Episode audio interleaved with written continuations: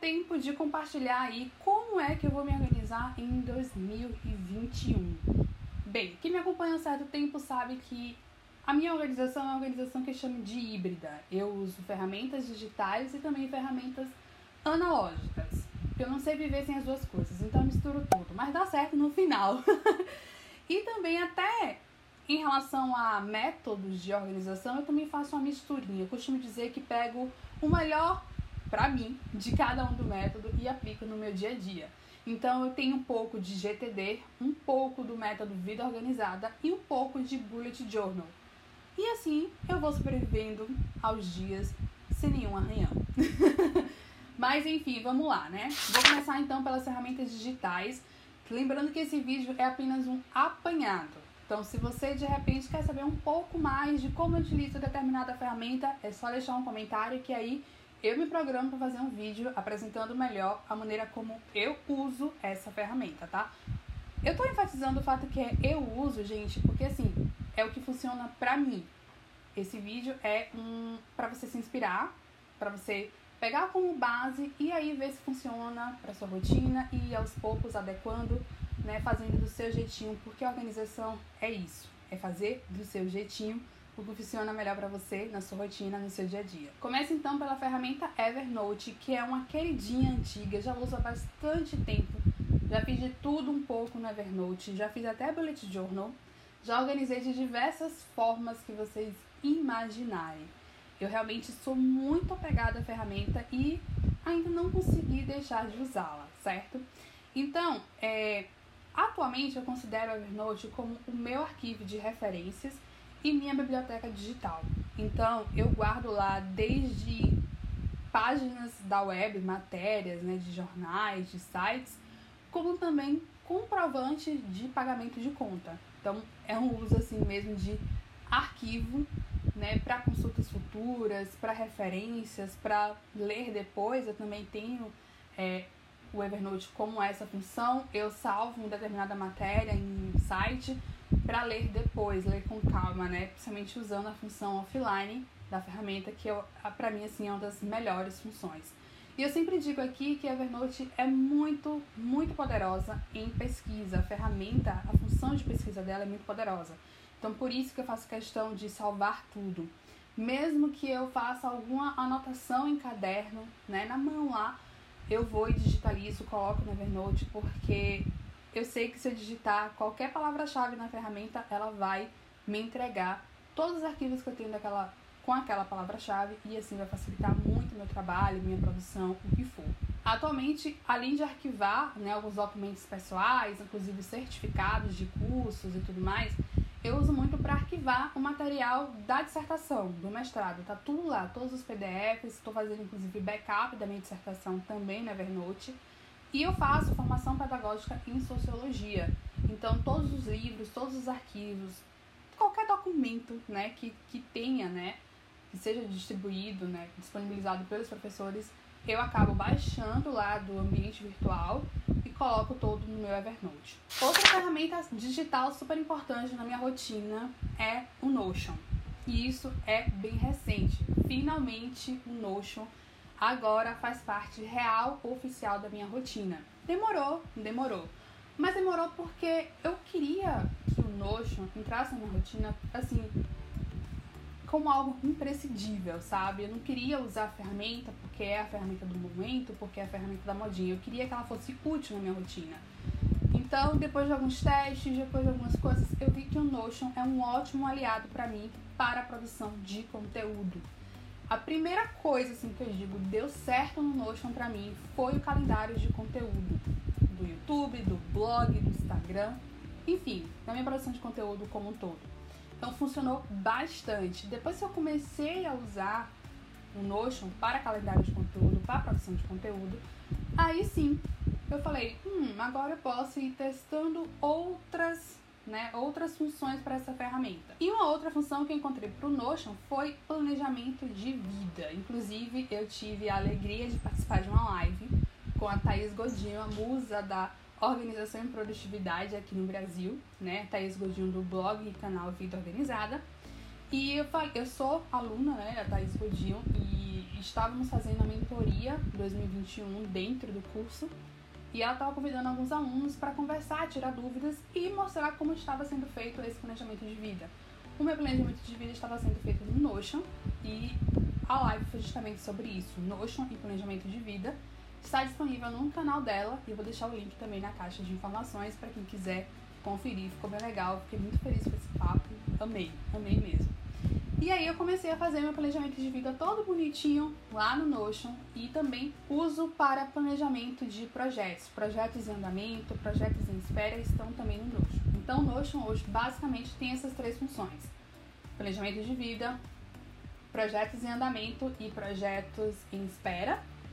E a função máxima, que é calendário de conteúdo. Eu tinha uma certa barreira com o Notion, que era em relação à escrita. Eu não gostava da escrita em blocos, né, que a ferramenta tem. Só que aí eu falei, olha, eu vou tentar, vou me esforçar um pouco mais a usar essa escrita para ver o que dá. E agora eu já consigo escrever os roteiros dos, dos vídeos, é, os posts, né, fazer os posts também, as legendas do Instagram no Notion. Então já quebrei essa barreira e aí pronto, foi assim que a produção de conteúdo entrou totalmente pro Notion.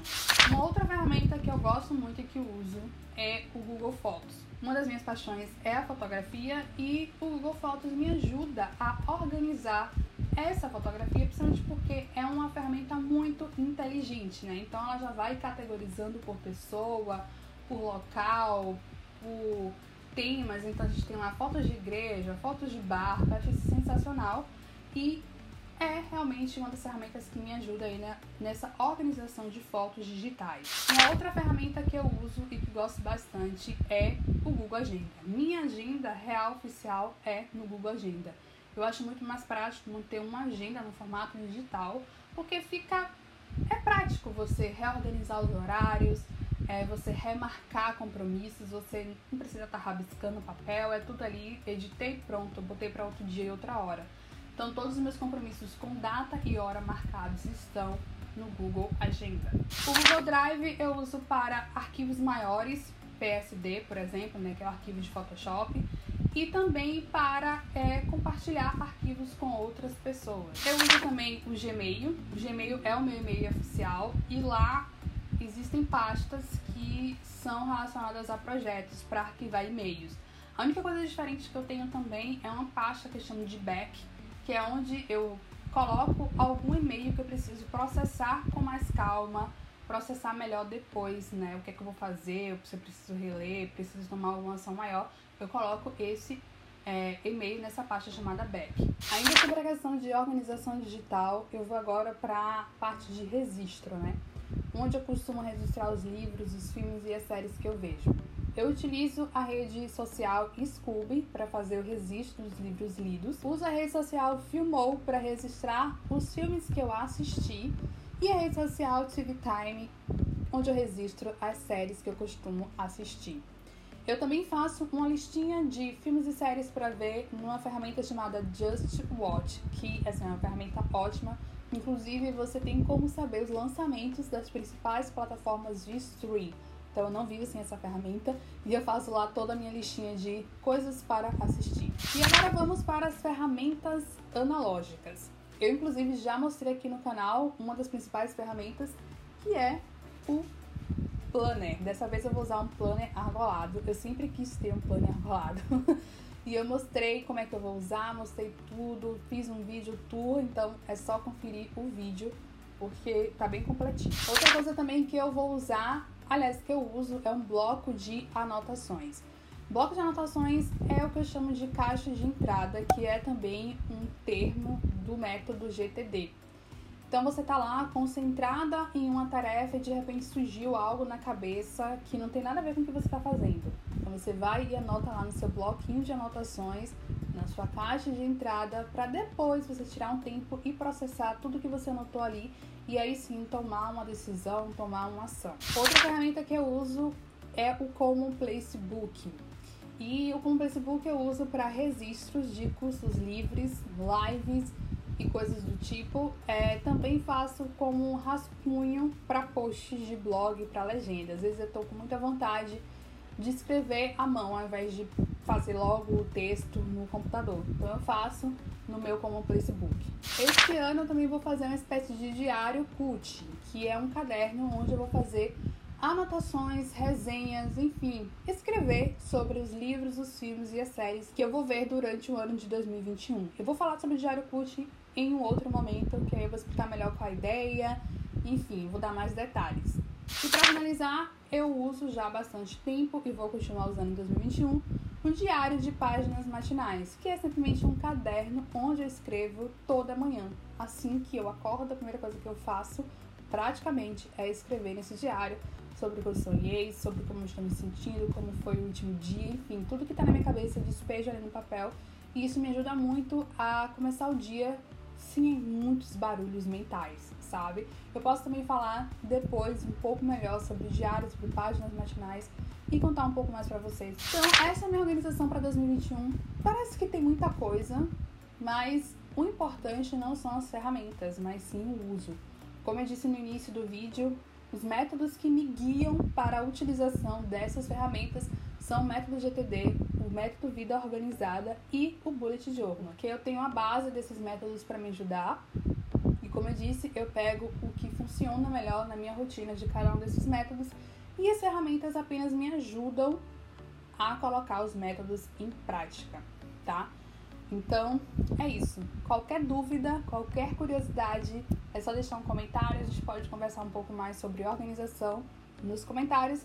E ainda vai vir muito mais conteúdo sobre organização e produtividade, tá bom? Se gostou desse vídeo, espalhe por aí. Obrigada pela companhia. Até a próxima. Beijão. Tchau.